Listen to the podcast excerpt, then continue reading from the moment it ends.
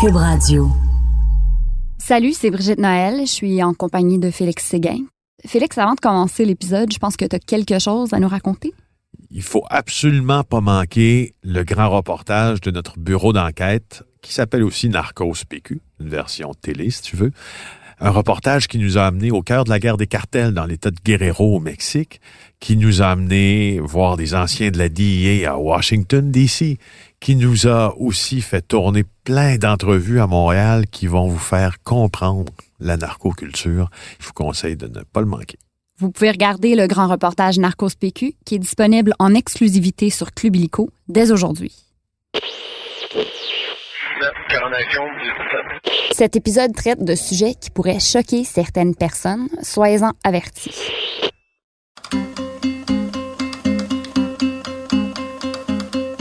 La dernière fois où on a effectué une saisie aussi importante d'héroïne, ça remonte à 2014. Alors, nouvelle saisie de drogue. 80 000 doses d'héroïne. Cette présence accrue de fentanyl. Les cartels de la drogue mexicains sont très bien implantés à Montréal. Je m'appelle Brigitte Noël. Je suis journaliste au bureau d'enquête de Québecor. Et moi, je m'appelle Félix Séguin, puis je suis journaliste au même endroit. Saviez-vous que le Québec est la terre d'accueil de plusieurs des plus gros trafiquants de la planète? Savez-vous qui ils sont? Narcos, PQ. C'est là qu'on va les découvrir.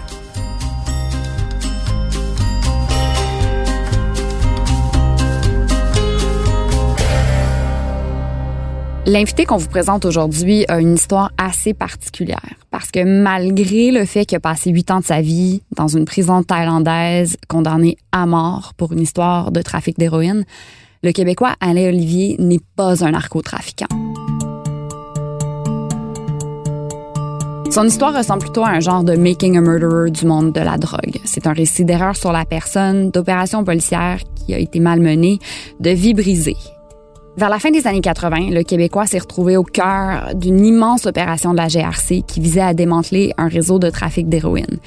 Les autorités pensaient alors qu'Alain Olivier était une grosse pointure du domaine, mais en réalité, il était juste un toxicomane. Ils l'ont embobiné dans une gamique qu'on appelle aujourd'hui une opération Mr. Big. Une histoire où, s'il n'y avait pas eu d'incitation de la part d'agents doubles, il n'y aurait pas eu de crime. C'est assez unique, les cas de Mr. Big euh, au Canada. En fait, c'est toujours la dernière, si tu veux, tentative quand on n'est pas capable d'épingler un suspect, c'est de lui monter une opération Mr. Big. Mais l'histoire qu'on va entendre d'Alain Olivier, c'est vraiment pas ça, un Mr. Big Ben, c'est un Mr. Big qui a qui a vraiment échoué. Puis c'est quoi un Mr. Big qui fonctionne? Bon, un Mr. Big qui fonctionne, il y a deux cas euh, qui ont été extrêmement médiatisés, entre autres au Québec. Il y a le cas d'Éric Daudelin, c'est le meurtrier de Joleil Campo. C'est à Laval, le cas de, de- le meurtre de Joleil Campo. Et il y a le cas d'Alain Perrault, euh, qui lui, euh, dans la région de Québec, a aussi été l'objet d'un Mr. Big. Dans les deux cas, ces deux personnes-là ont été condamnées. Qu'est-ce que c'est un Mr. Big? Donc, quand on sait qu'une personne a commis un crime, qu'on est certain que c'est lui le suspect, puis qu'on a utilisé toutes les techniques d'enquête et qui n'ont pas fonctionné. Ça arrive souvent, hein, le policier d'habitude, dans plusieurs cas, là, ils savent c'est qui qui a fait le meurtre, mais ça leur prend la preuve suffisante. Et dans de rares exceptions, la justice va autoriser une opération Mr. Big. Une opération Mr. Big, c'est extrêmement encadré par la justice. C'est des scénarios 1, 2, 3, 4, 5, 6, il peut en avoir 100 scénarios dans lesquels on va faire croire au suspect d'un meurtre, exemple, euh, qu'on l'enrôle dans une organisation criminelle euh, et qu'on le recrute pour faire partie de cette organisation-là. C'est des agents doubles qui jouent des c'est rôles. des policiers qui jouent ces rôles-là. Donc, il y a des, ils jouent tous des rôles de bandits, les policiers, à ce moment-là. Euh, puis dans le cas, exemple, euh, euh, d'Alain Perrault à Québec, au final, pour faire partie du gang de criminels, ben, ce que le gang exigeait, c'était d'avoir tué. Alors, il a confessé son crime. Alors, il a confessé le meurtre. Et il a été accusé, il a été reconnu coupable.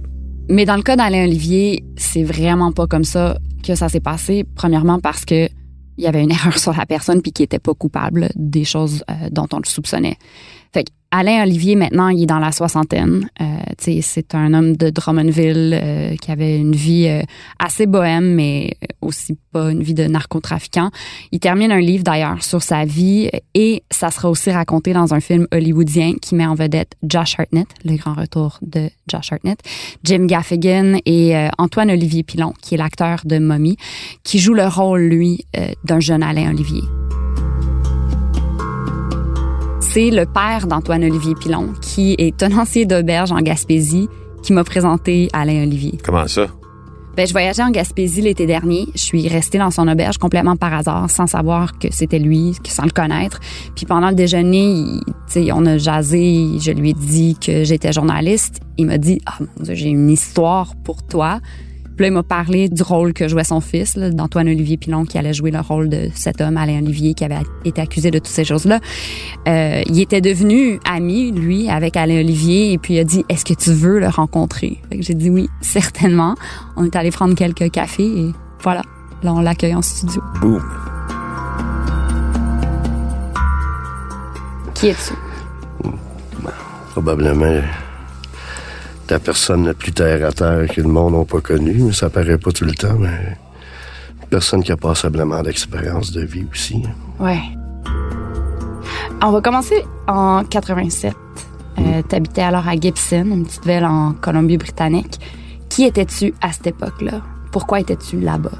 Je plantais des arbres, je travaillais sur la construction, puis euh, à la fin d'une saison de tree planting, je suis retourné à Gibson, puis je suis parti en voyage.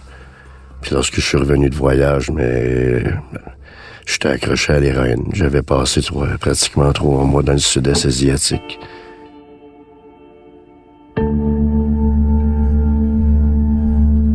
En tout premier lieu, lorsque je suis revenu de Katmandou au Népal, quand je suis revenu à Gibson, c'est un ami qui m'a introduit à ce bonhomme-là, qui disait que ça faisait comme un mois qu'il était là depuis le jour de l'an 87. Il est arrivé avec son bateau. Puis il m'a été présenté justement comme euh, c'était un Québécois en plus parce qu'il parlait parfaitement français. Il disait qu'il venait de la Gaspésie, mais que son père était anglais. Mais en fait, c'était un nom fictif qu'il avait. Puis tout le monde semblait l'aimer et tout et tout. Puis il nous a amenés à la pêche à tous les jours gratuitement sur son bateau. Puis peu à peu, on, on s'est connus. Puis moi, j'avais un peu d'héroïne, fait qu'il en a fait un peu avec moi sur le bateau à quelques reprises. C'est une rencontre qui a changé ta vie. Parle-moi de ce qui s'est passé quand tu as rencontré cet homme-là. Mais peu à peu, euh, j'ai réalisé que le bonhomme, c'est un gars qui avait quand même passé vraiment d'expérience de vie, puis qui avait quand même fait la fête, et un peu comme moi aussi qui faisait la fête, puis on est parti en, compagnie ensemble pour ouvrir justement la compagnie de, qui s'appelait Gibson Charter. On spécialisait en pêche au saumon.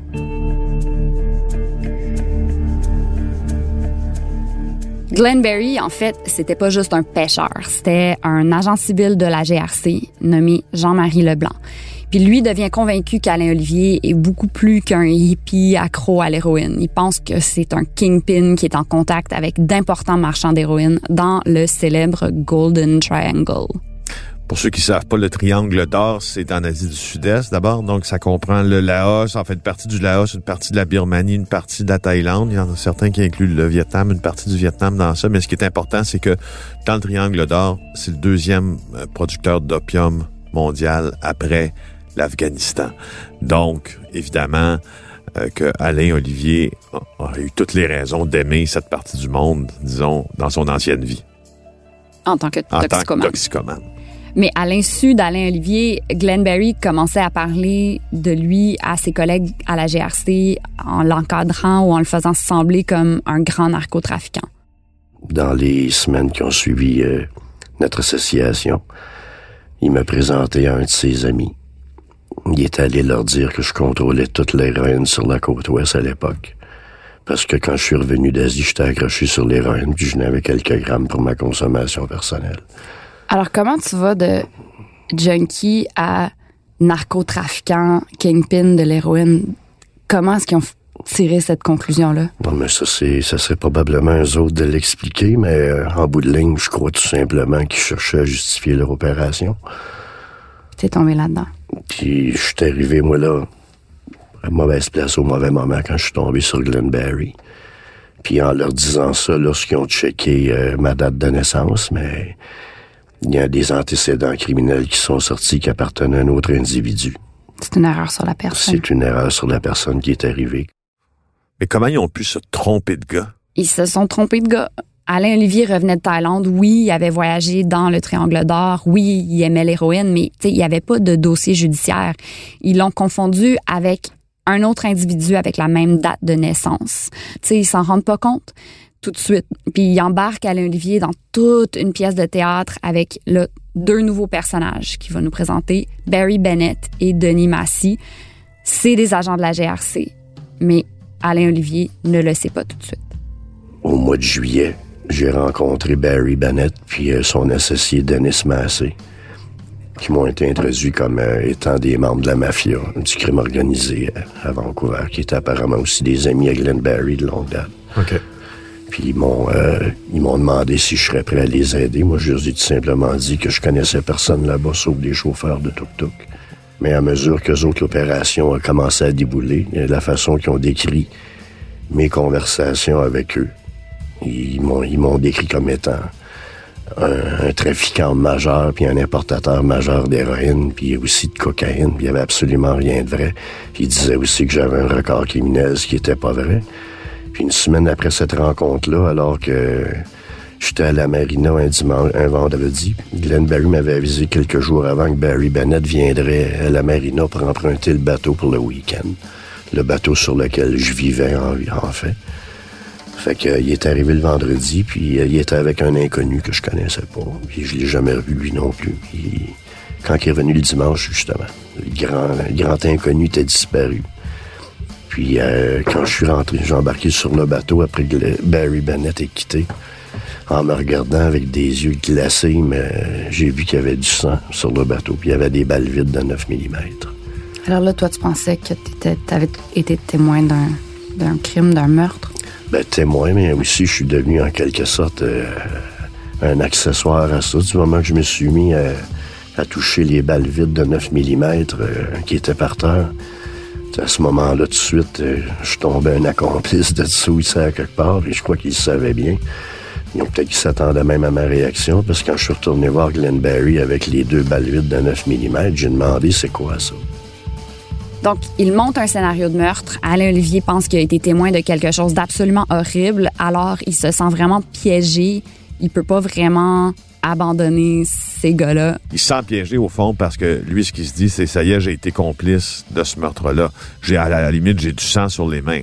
Du moment qu'un corps policier ou leur agent doivent aller plus loin que faire une demande ou une proposition à quelqu'un. À ce moment-là, ça devient de l'entrapment. Quand c'est rendu que les policiers sont à faire des, des scénarios de meurtre pour faire croire à des gens que c'est des tueurs à gages puis que c'est des criminels. C'est un scénario de Mr. Big, en fait. Ben, en fait, j'ai toujours dit, depuis que j'ai entendu parler des scénarios de Mr. Big, que moi, en fait, j'ai été le premier, la première victime de vraiment d'un scénario de Mr. Big au Canada comme ça.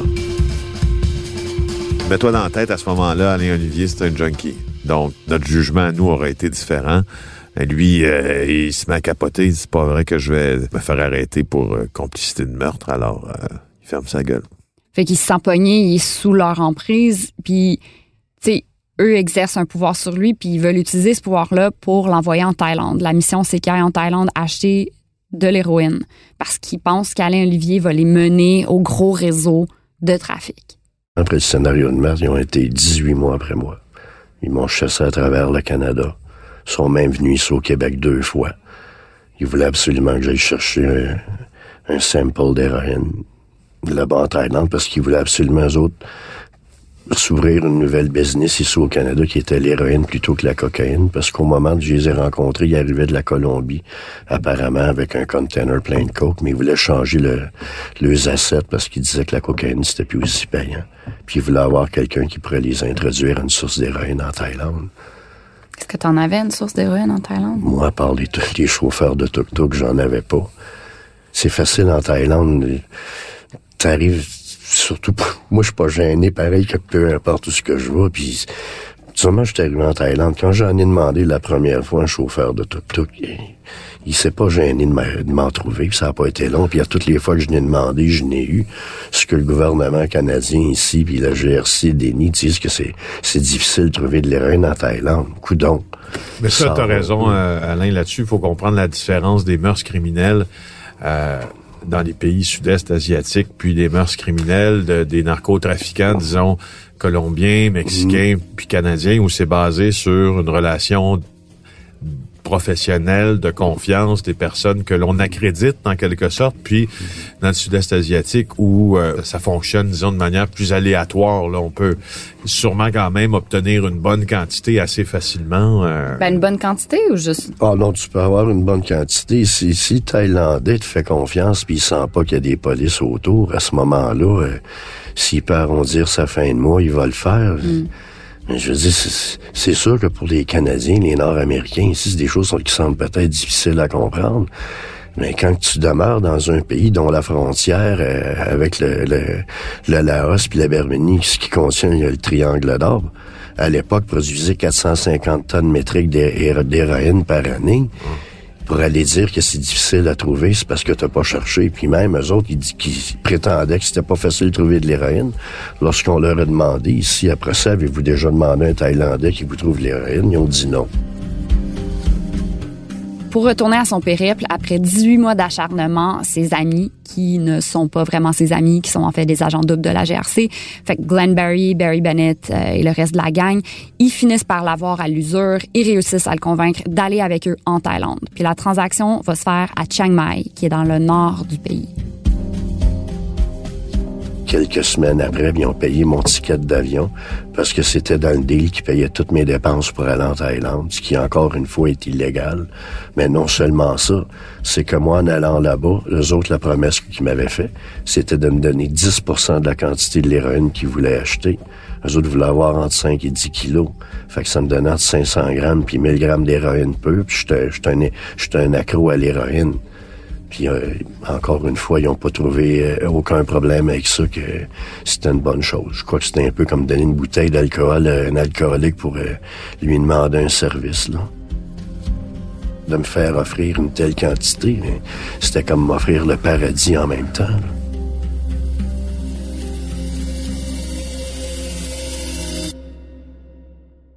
Finalement, il a obtenu de l'aide. Euh, c'est un ami canadien. Il l'a mis en contact avec un chauffeur de tuk-tuk. Le monsieur s'appelait Porn, d'ailleurs. Porn, c'est un nom commun en Thaïlande. Mais là, donc avec l'aide de Porn, Alain Olivier, ce narcotrafiquant-là d'envergure mondiale, comprends-tu, comme tu le dis, s'en va à Chiang Mai, dans le nord de la Thaïlande. En autobus. Comme un vrai narco. Comme un vrai narco, oui, c'est ça, en bus. Et là, il rencontre un autre gros narco qui est un chauffeur de tuk-tuk qui s'appelle Porn. Tout ça pour souligner finalement l'ironie, l'amateurisme de toute cette opération-là. Déjà, la police aurait dû voir que s'il s'en va chercher sa cargaison à partir d'un chauffeur de tuk-tuk, c'est pas si ça marche pas, tu sais. J'étais allé les introduire à Porn. Puis lorsqu'il est allé, euh, on est allé pour voir sa sœur. Sa sœur refusait de transiger avec eux autres parce qu'il y a des enfants autour de la maison. Dans, c'est dans le bidonville de Bangkok. On fait pas affaire avec les triades chinoises. Là. On parle de gens bien pauvres. Là. Elle était coiffeuse pour nourrir ses enfants, puis elle vendait un peu d'héroïne, puis ils connaissaient du monde qui en avait par contre. Puis qu'est-ce qu'on est arrivé là-bas, puis la transaction a avorté parce qu'elle pensait qu'il était possiblement des polices, puis il y avait des polices qui avaient été autour. Euh, ben là, la pression était mise sur moi. Eux autres, ils avaient investi beaucoup d'argent là-dedans. Il n'était pas question qu'ils reviennent ici les mains vides. À ce moment-là, ils m'ont mis encore plus de pression. Même que Barry Bennett, je me rappelle, dans la chambre d'hôtel, il est allé dire euh, There's gonna be some fucking unhappy people back home if that fucking thing doesn't work out. À ce moment-là, il me restait 4 dollars américains dans mes poches. C'est eux autres qui me donnaient mon argent pour ma chambre, pour ma nourriture, puis pour ma consommation d'héroïne. Je pouvais même pas prendre un, autobus pour revenir à Bangkok ou sortir du pays. T'es vraiment piégé. J'étais piégé là-bas, puis ils savaient pertinemment malgré tous les, les dénis qu'ils ont fait à cet effet-là. Parce qu'en contrôlant les cordons de la bourse, ils étaient en mesure de... Ben, c'est bien exprimé, oui. En contrôlant les cordons de la bourse. Parce que moi, pas d'héroïne, je pouvais pas vivre. Finalement, le chauffeur de tuk-tuk leur trouve un plan B, une autre source d'héroïne, et c'est là que tout s'effondre. C'est un moment qui, bien évidemment, hante encore Alain Olivier. Puis au moment de faire la transaction avec les deux petites Thaïlandaises que, qui venaient juste d'arriver dans le décor, il était absolument inconnu. Derek Flanagan s'est fait tuer dans un escarmouche à l'arrière du truck durant la transaction.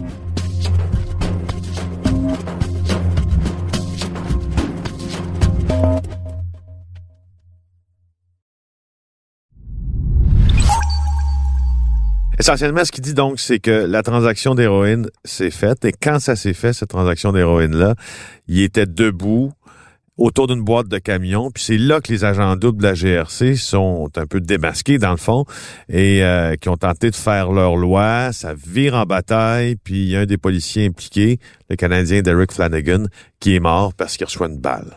Ben, les détails sont très contestés, en fait. Fait que la version d'Alain Olivier, c'est que Derek Flanagan, l'agent de la GRC, a été atteint par euh, un tir ami. Un de ses collègues l'aurait accidentellement tiré euh, dans la tête. C'est comme ça qu'il est décédé. Mais la version officielle de la GRC, c'est que Derek Flanagan serait plutôt tombé du camion et mort d'une blessure à la tête.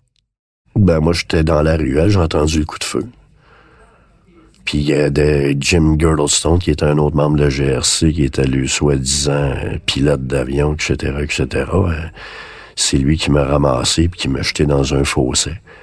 Puis c'est en me relevant des yeux qu'on a vu les le camion, les lumières du camion en la noirceur derrière, les lumières à break ont allumé, puis on a entendu le coup de feu juste un petit peu avant. C'est là que Girdlestone m'a dit « Where is your fucking gun? Who's got a gun? » J'ai dit « Y a pas personne qui a d'arme à feu. » À ce moment-là, je ne savais pas encore, moi, ce qui était arrivé.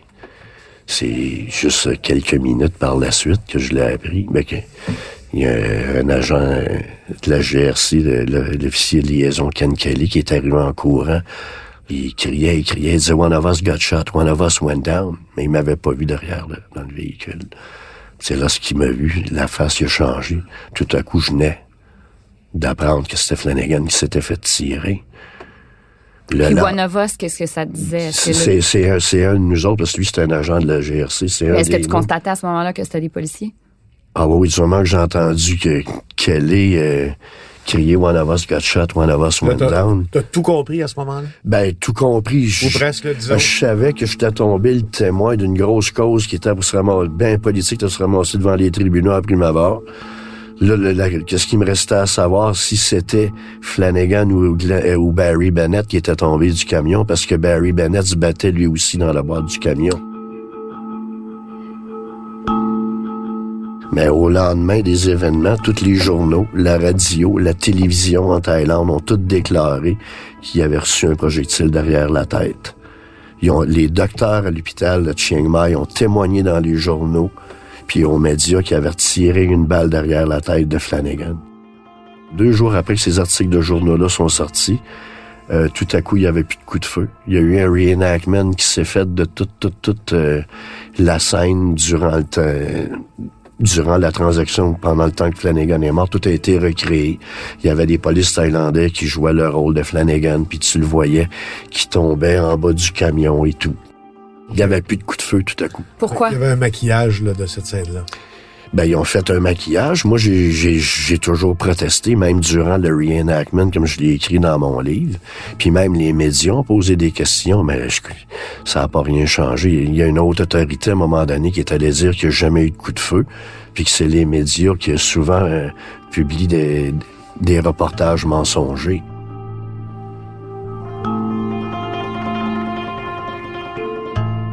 Mais si c'est vrai ce qu'Alain Olivier raconte, pourquoi est-ce que la GRC aurait menti? Parce que selon Alain Olivier, ben, la GRC peut pas faire la loi en Thaïlande. Il y a une directive ministérielle qui dit que la GRC peut pas opérer dans des pays étrangers sans consentement du solliciteur général. Euh, primo, puis deuxièmement, à l'époque, la GRC, selon lui toujours, n'avait jamais demandé de permission. Donc, c'est une histoire d'application de la loi, d'application des droits de la personne à l'étranger. Il dit aussi que quand la GRC est à l'étranger, il faut qu'ils demeurent passifs, euh, qu'ils peuvent juste enquêter, être témoins des faits, pas le droit d'avoir d'armes à feu. Ça, ce qu'il dit, en fait, ils n'ont pas le droit de tirer avec une arme à feu. Si tu regardes, par exemple, les agents de la DIA au Mexique, ils peuvent pas commencer à mener, si tu veux, leur propre opération arrêtée sur le sol mexicain, traduire en justice sur le sol mexicain. Ils sont pas, ils sont pas souverains, là. Mais dans la pratique, je pense que des fois, ça se passe autrement. On a contacté la GRC pour avoir leur version de cette histoire. Après un délai considérable, ils nous ont répondu que cette affaire avait eu lieu il y a des décennies, euh, qu'il n'y avait personne en place pour euh, commenter sur le contexte, pour donner leur perspective de l'affaire. Ils nous ont aussi dit que les techniques d'enquête utilisées étaient, et là je les cite, conformes aux exigences légales et politiques qui étaient en vigueur à cette époque. Puis là, c'était ma parole, un junkie contre celle de la GRC. J'étais dans le véhicule de la police. Ils ont amené une des deux petites Thaïlandaises qui s'est fait arrêter avec moi. Puis c'est elle qui me l'a dit que Flanagan s'était fait tuer. quel bordel incroyable. Puis ici, ils ont dit qu'il n'y a jamais eu de coup de feu. Barry Bennett, ni qui était derrière dans la boîte du truck. Girdlestone lui dit qu'il m'a arrêté dans la rue que le camion était stationné alors qu'il était un bloc plus loin. Tout a été changé, mais c'est leur parole contre la mienne. Mm. Puis le pire, c'est lorsqu'ils sont revenus au Canada sans qu'il y ait aucune autopsie. Ils l'ont incinéré contre le désir de la famille. Hum. Puis là, à ce moment-là, c'était ma parole contre la leur. Une fois que le corps est, ensemble, il n'y a plus de preuves. Là.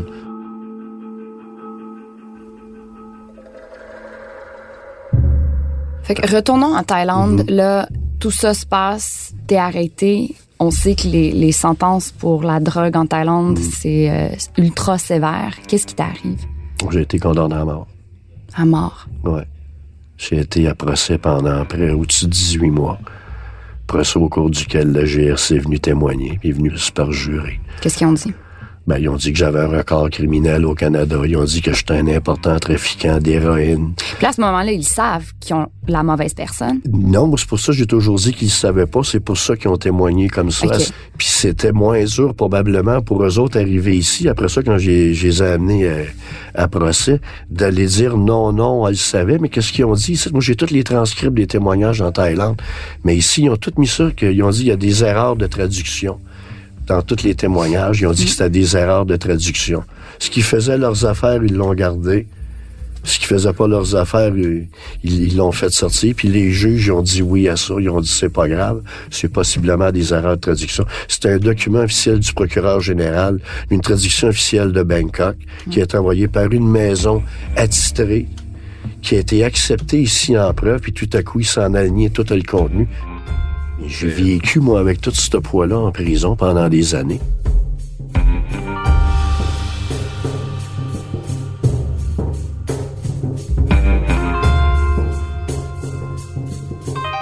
Il est vraiment pas dans n'importe quelle prison. C'est une énorme prison. Euh, on surnomme cette prison-là le Hilton de Bangkok. Il y a beaucoup d'ironie finalement dans cet épisode-là. Alors c'est le contraire d'un Hilton, évidemment. C'est pas un hôtel de luxe. Euh, puisqu'il a été trouvé coupable de trafic d'héroïne, il était condamné à mort parce qu'en Thaïlande, les peines qui sont reliées aux stupéfiants sont extrêmement sévères. Euh, moi, ce que j'étais, c'était en fait Bamguan Prison, qui est la plus grosse prison de sécurité super maximum. On était 8600 prisonniers quand je, quand je suis parti. Ça fait que ça fait beaucoup de monde à, à Shop. Puis les conditions, c'est un pays du tiers-monde, là. J'ai pas de lit, j'ai pas de toilette, j'ai pas de douche, je dors sur le ciment. J'ai pas de visite. Les visites que j'ai, c'est les membres de l'ambassade. Euh, les membres de l'ambassade, en fait, quand j'ai été condamné, ils ont été deux ans sans venir me voir, sauf peut-être une fois euh, dans le temps des fêtes. Vous êtes combien dans ta cellule?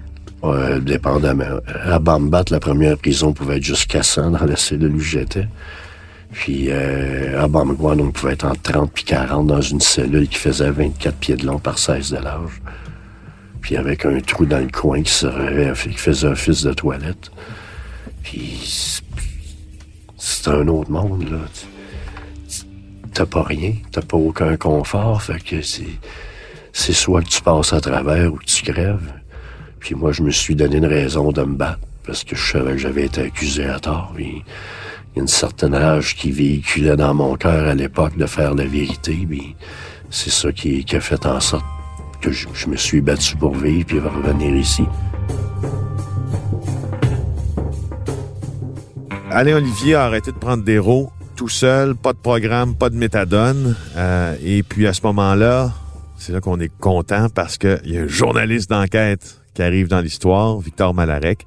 Euh, il va l'aider à revenir au Canada parce que dans le fond, Malarek, ce qu'il va démontrer, il va démontrer que l'opération policière montée autour d'Alain Olivier, c'est ni plus ni moins qu'une incitation au crime. Ce que Malarek prouve même, c'est que le fameux rapport McEwen, qui avait été écrit là-dessus, a été maquillé, caché, réécrit pour dissimuler des informations qui étaient sans doute extrêmement compromettantes à l'époque. Donc, on est devant une grosse opération de maquillage de la part du gouvernement. Surtout quand j'ai arrêté de faire de l'héroïne en prison en 92, quand je suis sorti du trou après 120 jours pratiquement dans le trou, là dans une boîte qui fait 50-55 Celsius, une boîte en ciment, d'un quatrième étage au soleil. Euh. Attends, attends, en, prison là-bas, t'avais accès à l'héroïne? Ah oui, oui, oui, il n'y avait pas ah de problème. Il y a eu des perquisitions, un coup de kilo d'héroïne ah, en prison. Oui. Tu sais, quand des gardes gagnent 50 euh, pièces par mois dans une tour, euh, ils ont une femme, ils ont 4-5 ah. enfants.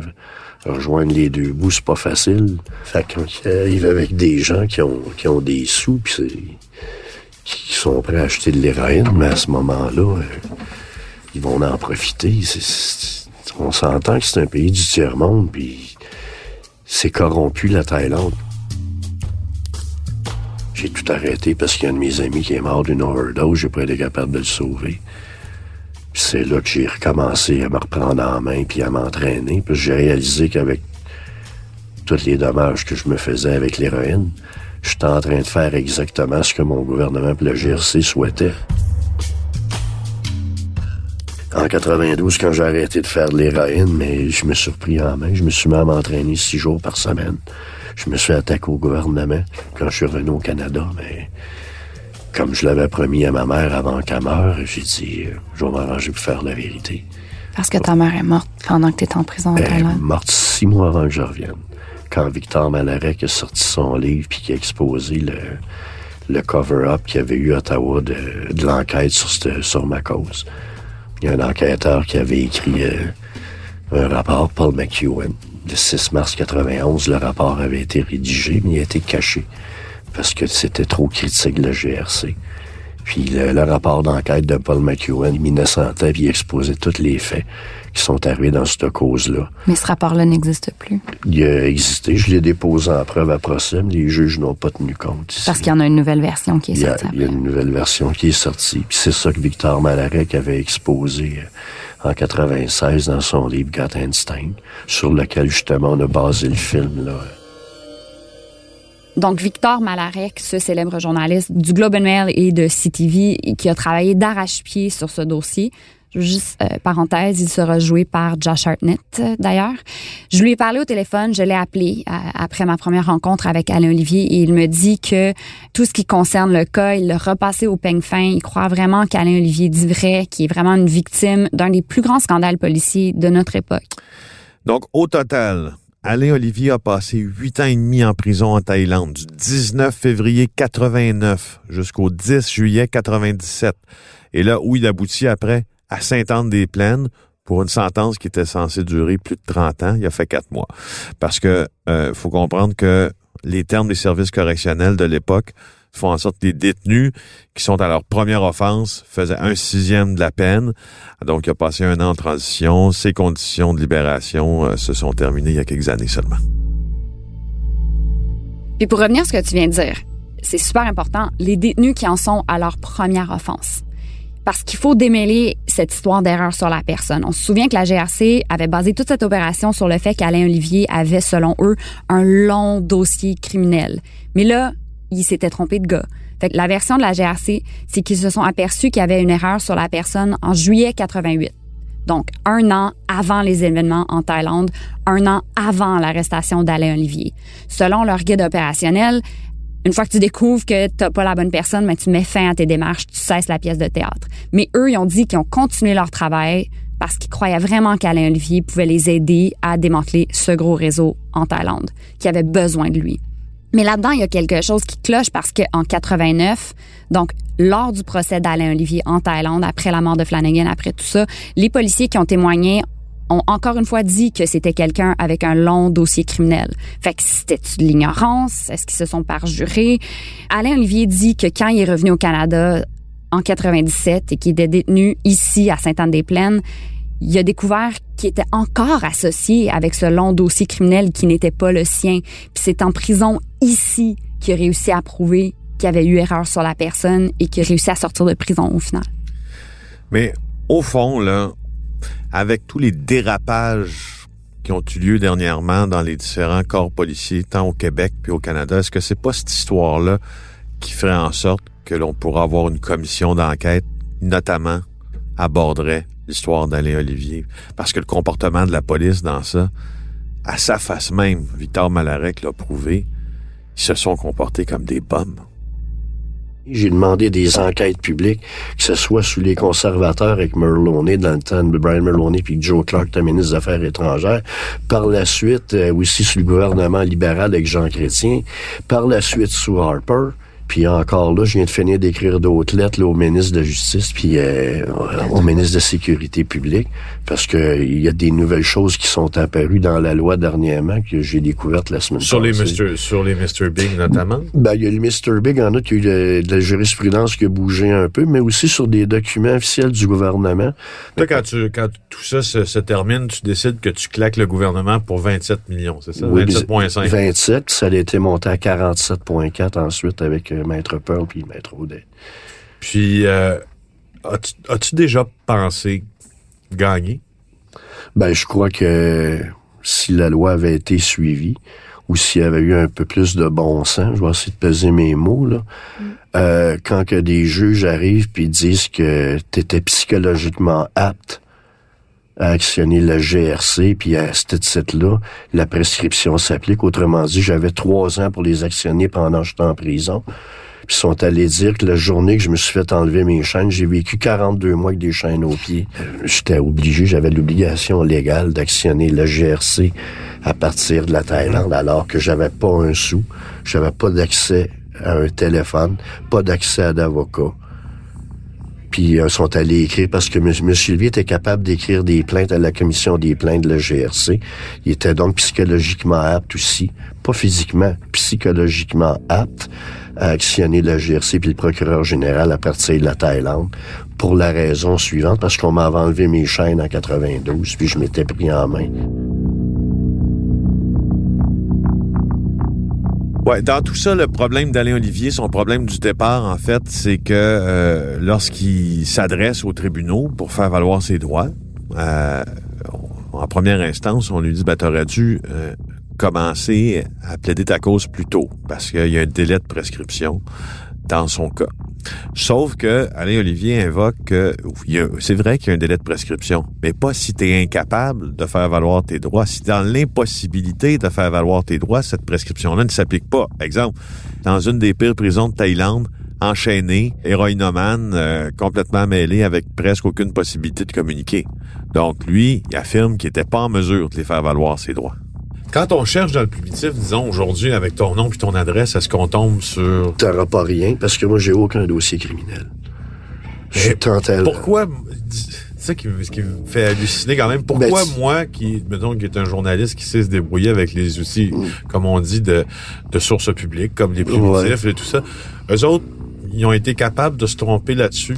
Ben regarde, si si moi je te donne mon nom avec ma date de naissance, puis il euh, y a un record criminel qui sort, puis tu checkes pas nécessairement le prénom, ou ben non, tu t'en vas écrire dans, de, dans, dans, dans, des documents officiels de GRC que c'est probablement un autre nom parce que cet individu-là, il y avait déjà comme 7-8 alias. Mais tu sais, pour moi, comme journaliste, ça serait une erreur hyper grave. Ben oui, ça, mais, tu perdrais ta job. Tu sais, ça fait longtemps que je travaille avec les journalistes, puis même avec les avocats. Puis s'il y a une chose que j'ai appris depuis 20 ans que je suis revenu au Canada, que ça l'a été avec à travers les journalistes avec lesquels j'ai travaillé, il y en a que j'ai apprécié beaucoup parce qu'ils m'ont enseigné beaucoup, parce qu'ils m'ont enseigné la rigueur. Tu sais, quand tu te bats pour une raison que tu sais qui est noble, aujourd'hui, c'est devenu plus que ça parce que je me bats même plus pour moi, c'est au-delà de mes intérêts, tout ça. C'est au-delà de tous mes intérêts, ça concerne tous les Canadiens. Si les juges de la Cour au Canada, que ce soit de première instance ou de la Cour d'appel, sont prêts à se fermer les yeux lorsque des membres de la GRC mentent à plein nez, sous serment, par rapport au décès de leur collègue en Thaïlande, puis que la, la Cour peut pas le reconnaître, puis me traite de menteur plus tôt, il y a un problème. Je commencerai pas à rentrer dans, dans, les détails par rapport aux conséquences. Je crois que le monde sont assez intelligents, incluant vous autres, pour voir quelles seront les conséquences. Quelles seront les conséquences? C'est quoi les conséquences selon toi? Qu'est-ce qui va arriver avec tout ça? Ça fait des années qu'il se bat puis ça mène à rien. Ben, moi, je pense que le film va frapper fort. Et ce film-là, si, euh, comme on nous le dit, euh, devient assez populaire, entre autres, à, Hollywood et euh, fait beaucoup d'entrées au cinéma, j'ai l'impression peut-être que le gouvernement va être un peu plus interpellé. Et puis, de toute façon, si, si Justin Trudeau se pose en grand défenseur des libertés civiles, des droits et libertés de la personne, probablement que ce serait peut-être un dossier dans lequel il pourrait intercéder. Une commission d'enquête. Commission d'enquête. Parce que, tu sais, c'est un pouvoir quand même, un film aussi. Euh, le livre aussi, parce que, en théorie, si tout va bien, euh, euh, on va faire tous les festivals à partir de l'année prochaine, incluant Cannes et un paquet d'autres festivals, le Festival de Toronto et tout. Puis ça va être la plateforme aussi pour lancer mon livre. Daniel Roby, même s'il a ramasser ça un peu pour les biens du film et pour éviter de, se faire poursuivre. Il y a beaucoup d'effets relatés là, incluant la mort de, Flanagan, le cover-up du rapport McEwen, un paquet de choses, de scénario de mort. Tous les faits principaux ont été remis dans le film. Euh, puis ça va choquer. Ça, je suis convaincu. Puis ça peut amener les gens à faire une réflexion, encore mieux. Le film de Daniel Roby euh, sur l'histoire d'Alain Olivier s'appelle Gut Instinct. C'est euh, basé sur un chapitre du livre de Victor Malarek qui lui s'appelle Seeds of Deception. L'autobiographie d'Alain Olivier euh, devrait aussi être disponible autour du même moment.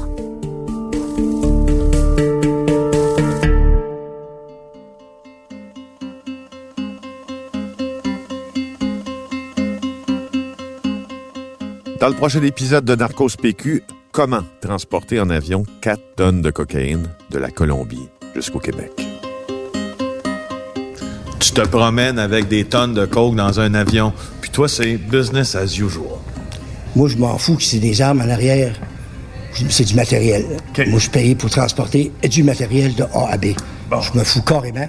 Moi, ce qui m'intéresse, c'est ce que c'est que ça me paye. C'est quand même une vie rock'n'roll, hein? Qu'il a fait. Mais la tienne, quand même, c'est pas mal aussi. Oui, pareillement. si vous aimez ce balado, n'oubliez pas de vous abonner et de le partager sur vos réseaux sociaux. On vous invite aussi à nous laisser vos commentaires et à nous donner un maximum d'étoiles, préférablement 5.